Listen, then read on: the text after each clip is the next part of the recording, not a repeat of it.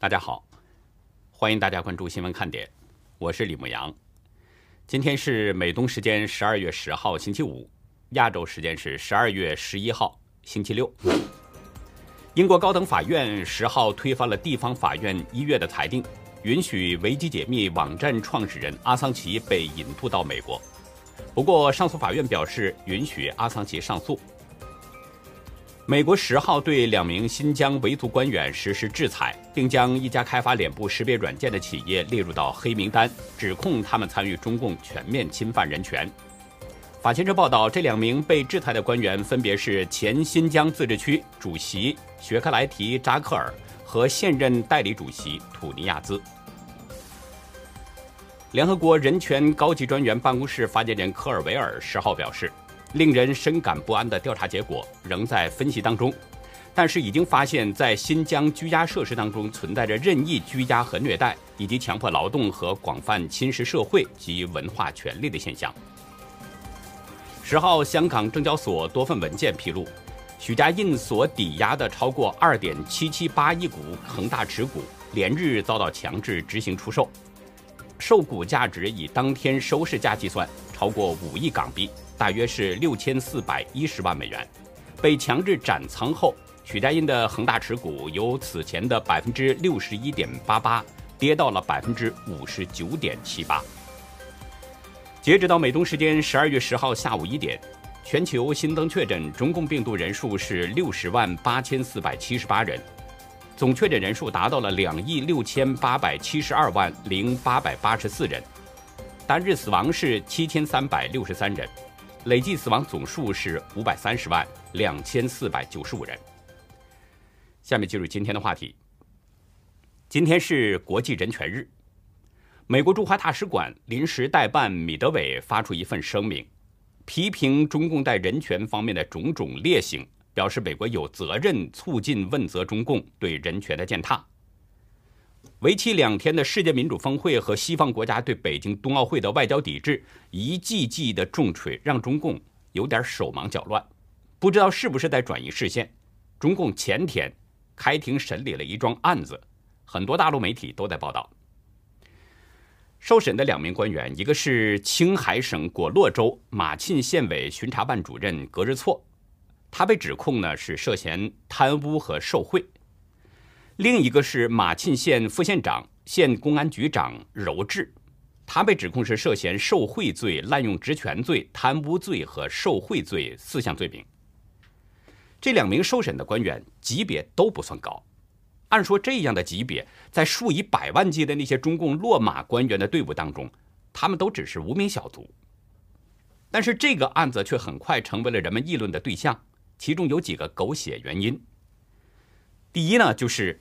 格日措的身份转变相当诡异，他曾经是一名护士，但是在十年之后突然跨界进入到了警队，并且一路高升，成为当地公安系统的重要人物之一。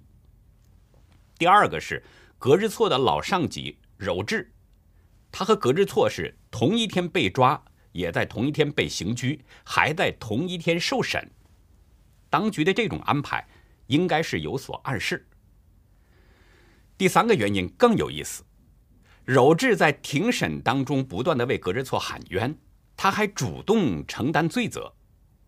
人们常说反常必有妖啊，这是个什么妖呢？咱们先说说庭审的情况。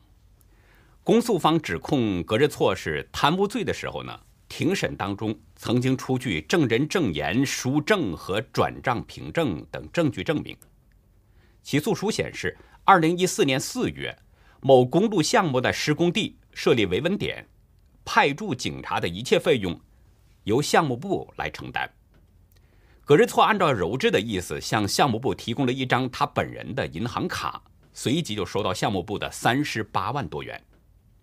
后来，柔智和葛日措又利用职务便利，以收入不入账的方式侵吞保通工资。其中三十多万被个人挥霍使用，八万多元被格日措用于买房。格日措并不承认这是贪污，他辩称只是照老领导柔制的命令行事，属于职务行为，并不是贪污。当时呢，他说作为县公安局的办公室主任，他自认为这样做并没有不妥。格日措被指控受贿的时候呢，公诉方是列出了两起事实，一个是二零一四年十月二十号。格日措向维修改造看守所项目负责人索取六万元，用于他本人的部分购房款。但格日措辩称，已经用现金委托柔智代为偿还，直到案发才知道柔智并没有归还这笔钱。柔智也自己说，格日措确实把钱给了他，让他代为偿还，只是自己没有还。第二个事实就是，二零一六年的六月十九号。葛日错向刘某索要二十多万元，用于在成都买房，之后又委托刘某装修，花去六万多元。但葛日错和柔智都辩称，成都这套房的实际拥有者是柔智，声称柔智、葛日措和刘某夫妇一同前往成都看房的时候，柔智没带身份证，就让带了身份证的葛日措办理了购房手续。但公诉方对两个人的辩解并不认可，因为这套房子仍然在葛日措的名下，而且证人证言、书证和转账凭证等证明成都房子是给葛日措买的。但柔智辩称，借二十六万和六万的事情都是我的事情，跟葛日错一分钱关系都没有。他还说，实事求是，我也说句心里话，无缘无故让一个人替我背黑锅。让他进监狱，我确实忍受不了。是我的事情，就是我的事情。隔日错不认罪，我们这个可以理解，因为认罪就意味着要在监狱里边待上几年了。为了自保，把责任推给同案犯的情况，这非常常见。但是从第二个罪名的两件事来看，其实与柔智基本上没什么关系。但是柔智却主动揽责，声称与自己有关，与隔日错无关，是不是很诡异、很有意思？究竟是什么原因让柔智为下属喊冤并主动揽责呢？这就要说说两人之间的关系了。公开资料显示，一九七九年五月出生的隔日错呢是大学本科学历，二零零二年十二月有了第一份工作。是在果洛藏族自治州马沁县长麻河乡卫生院担任护士。马沁县距离青海省省会西宁市有四百二十公里，平均海拔是四千一百米。这里的条件啊，自然环境相当严酷，基础设施落后，曾经是深度贫困县。直到去年四月，在习近平的要求全面脱贫的号令之下，马沁县才宣布脱贫。而格日措最初工作的这个长麻河乡卫生院，位置更偏远，因为雪山阻隔，开车前往马沁县政府，导航显示车程需要五个小时左右。格日措在这里边连续工作了九年，干得怎么样？没有媒体报道。二零一一年的十一月，葛日错被调到了大武乡卫生院担任护师职务。不是护士，是护师。这里距离县城近了很多了，条件也好了很多。不过在这里边只有六个月，葛日错突然被调到了马沁县司法局担任职员。中国有句话叫“隔行如隔山”呐，护士和司法局的职员完全不同的两种职业，但是没有任何政法工作履历的格日错。却成功实现了跨界调动。大家知道，按照中国的政体编制，乡镇卫生院是事业编制，而司法局是两条腿走路，部分岗位是事业编制，部分岗位是公务员行政编制。做了十年护士，怎么就轻松转岗到了司法局去的呢？最奇葩的是，格日措只在这儿干了一年的司法局职员。然后火速就被提拔，成了派出所的所长。大陆媒体上游新闻报道，格日措在司法局入职两个月，入了党，又在一年后，毫无从警经验的格日措被任命为是马沁县公安局德尔尼铜矿派出所所长，副科级。众所周知，派出所长要懂得基本的公安业务和法律知识，还得经常跟犯罪行为打交道。遇到突发事件，你还得有应对能力。这些都需要一天天的累积或者是磨练，才能逐渐适应的。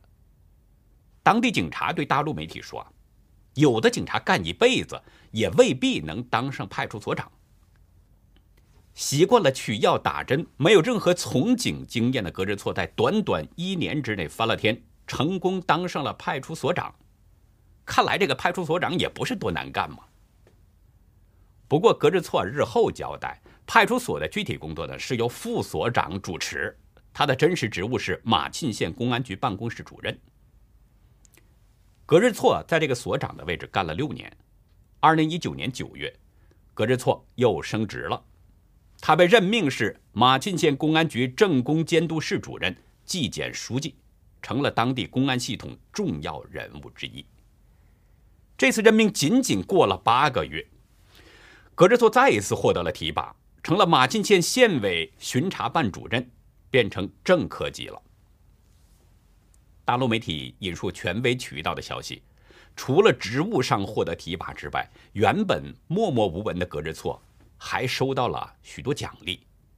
在进入公安系统这八年，几乎年年受奖，全部奖状加起来，一名成年男性抱起来都有些吃力。格日措的传奇履历引起了外界的许多猜测。有人猜想是不是某位领导的闺女啊？更多人则主要是把原因归结到了她的美貌。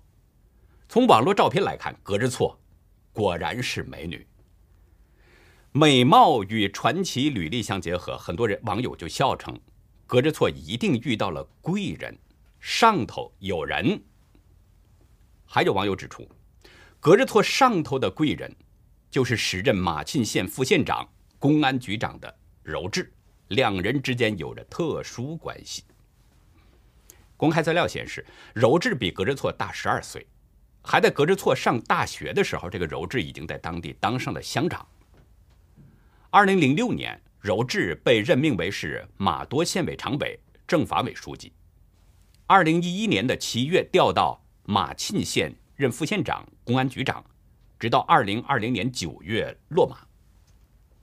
但是从官方披露的这个信息以及两人的供述，没办法佐证外界的那些传言。据悉呢，两人啊都是各有家室，唯一可以确认的关系就是上下级。葛日措进入到警队之后，一直在马沁县公安局办公室工作，两个人来往较为频繁。另外，在涉嫌职务犯罪当中，两个人也是同案犯。不过，大陆媒体在报道当中有这样的一段描述：曾经看过一个故事，一名领导生病住院，医院护士细心照顾，两人日久生情。然后领导出院后，对女护士提拔重用。文章表示，不知道时任县公安局长的柔智有没有在二零一二年前不小心生病住院，有没有延续上面那个故事？有一首歌的歌词是这么写的：“故事里的事，说是就是，不是也是；故事里的事，说不是就不是，是也不是。”其实，像格日托这样借助贵人快速升迁的例子，在中国的官场里边比比皆是。或许呢，这就是中共的一个优良传统。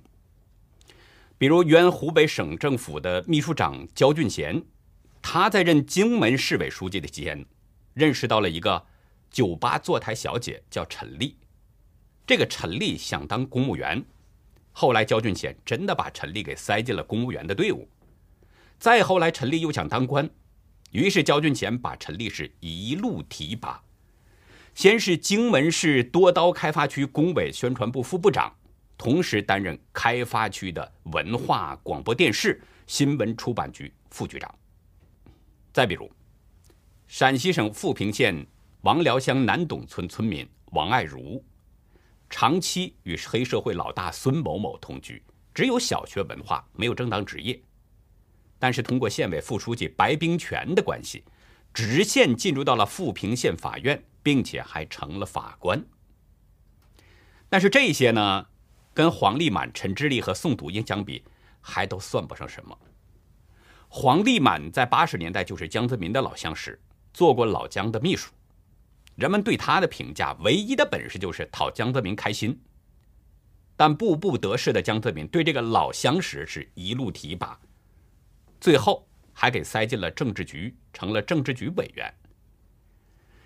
被前国部委员有“铁娘子”之称的吴仪骂为“婊子”的陈志立，他跟江泽民的关系是最铁的。六四事件当中，曾决意为江泽民扛下中共的怪罪。后来江泽民没有被问责，反而爬上了高位。在邓小平死后，大权独揽的江泽民很快把几十年交情的婊子陈拉到了北京，成了教育部长。再后来，在老江的保护之下，成了主管教育和卫生的国务委员。黄立满、陈之立的升迁和官位呢，的确很高，升迁也很快。但是，跟香妹子宋祖英相比，他们的升迁时间还是有些拉得过长。宋祖英在一九九零年春晚唱了一首歌，被江泽民看中了，随后宋祖英就被调到了海政歌舞团，成了少校文艺官。一次演出之后，江泽民趁着握手的机会，偷偷塞给宋祖英一张小纸条。爷爷辈分的江泽民写道：“以后有事找大哥，大哥可以帮助你解决任何事情。”就凭着比自己大四十岁的大哥，香妹子，变成了宋少将。昨天，中美洲国家尼加拉瓜中断了与台湾的外交关系，转而与中共去建交，并且呢，他还声称说中共是代表中国的唯一合法政府，台湾是中国领土的一部分等等。这已经是尼加拉瓜第二次与中华民国断交了。上一次的决定呢，也是由。奥尔特加主政时做出来的，距离现在已经是三十六年了。奥尔特加在一九七九年取得政权，然后在一九八五年十二月第一次中断了与中华民国五十五年的外交关系，并且承认北京。直到一九九零年查莫洛夫人领导的政府上台，才再度承认中华民国。这一次又是奥尔特加，这个马列主义者。左派反政府阵线领导人，在二零零六年当选，随后跟台湾的态度就一直很暧昧。有分析认为，奥尔特加政府迟早会再次转向中共。郑州中共外交部发言人王文斌在今天记者会上表示，说啊，他迟早会跟中共建立外交关系。其实，王文斌的这个话里边是有话的。哈佛大学费正清中心博士后研究员南岳对德国之声表示。尼加拉瓜转向与中共建交，代表中共很可能向尼加拉瓜提供了相当优渥的交易筹码。尼加拉瓜的声明当中没有说明为什么转向，但是美国 ABC 新闻认为，尼加拉瓜的转向并不新鲜，它只是遵循了近年转向北京的中美洲邻国巴拿马和哥斯达黎加的趋势。文章当中指出，尽管还没有出现任何证据。但中共采用的手段没什么高明之处，除了发展援助、贷款和其他激励措施外，中共还在使用威胁和贿赂等更加卑鄙的手段。尼加拉瓜与台湾断交，使台湾的邦交国目前还剩下十四个。很多人呢会注意到，中共是再次夺走了台湾的一个邦交国，会注意到这件事。其实这也没什么。只是这次的时间点有所不同。尼加拉瓜选在民主峰会期间宣布断交，看上去呢，像是早有所预谋，故意选的这个时间。台湾智库执行委员赖一中对自由亚洲表示，尼加拉瓜选在民主峰会前几个小时与台湾断交，这是中共希望的方式。一方面减损美国在民主峰会的光环，另一个是。利用机会打击台湾。我们知道，几十年来，中共一直在挖角台湾的邦交，这是中共一个长期的策略。尤其是在蔡英文执政之后，中共已经陆续挖走了八个台湾的邦交国。不过，尼加拉瓜再次被挖走，虽然对台湾的外交呢是一个损失，在国际上会有一些影响，但是，并不是多可怕的事情。英国电讯报记者史密斯在推文中表示，尼加拉瓜这个象征性的举动，对台湾日益增长的国际影响力以及加强与世界各地民主国家的关系，其实没有什么影响。美国西肯塔基大学副教授瑞东泰也认为，对尼加拉瓜转换阵营对台湾的影响不大，不应该高估其重要性，这应该会激励台湾找出更大的创造力，维持国际空间。哈佛大学费正清中心博士后研究员南日月指出，中共一直在战略的挖走台湾的邦交，试图降低台湾的国际地位。但中共越这么做，越来越多的国家会同情台湾的处境，这个趋势很可能会给中共带来负面影响。事实上呢，人们的确啊都有同情弱者的心理。中共越是打压台湾，他在国际上的处境就会越显得孤立。他以为通过利益收买和威胁挖角尼加拉瓜可以达到进一步孤立台湾的目的，但很可能会因此招致西方国家更猛烈的围堵。中共丢出去一个西瓜，以为可以换来一片瓜园，但实际上呢，北京捡回来的可能只是一粒芝麻，而且可能还要挨打。我曾经听一位高人说过，打击善良的一定是邪恶的。台湾是被称为这个世界上一股良善的力量，那么打击台湾的中共是什么呢？就在尼加拉瓜宣布与台湾断交、迅速跟中共复交之际，中华民国总统府的一位发言人在脸书剖了一段文字，同时也晒出了一张照片，其中传递着满满的善意。这位发言人的名字使用的是外文，好像是拉脱维亚文。在谷歌翻译之后呢，中文名字显示的是克拉斯·乔塔卡。他在脸书上表示，2006年、2009年，那时他还在担任记者，曾前往尼加拉瓜采访。他写道呢，说这张照片里看到的是2006年时我与可爱的孩子。十五年前的照片还在保存着，你都可以看出这是一位心中有爱的人。克拉斯乔达卡接着写道：“政治是残忍的，但人民是友善的。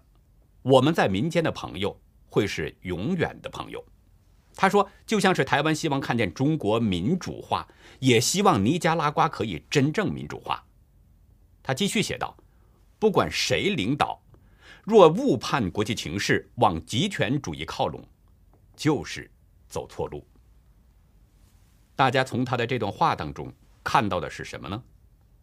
我看到的是善良。奥尔特加可能受利益驱使转向了中共，但是我从台湾人的身上看不到任何仇恨，看到的却是对奥尔特加政府走错路的惋惜，以及对两国民间友情的珍视。平反冤案救下六条人命，结果呢，本来是命中膝下无子的人，却连获六子。在今天的历史看点，我们就来聊聊嘉庆年间的李一筹对杀人灭尸的审理。欢迎大家到优乐客会员去了解更多。我们的会员网站网址是 http: 冒号双斜线牧羊兽点 com，还有一个是 http: 冒号双斜线 youlucky 点 biz。那好，以上就是今天节目的内容了，感谢您的收看。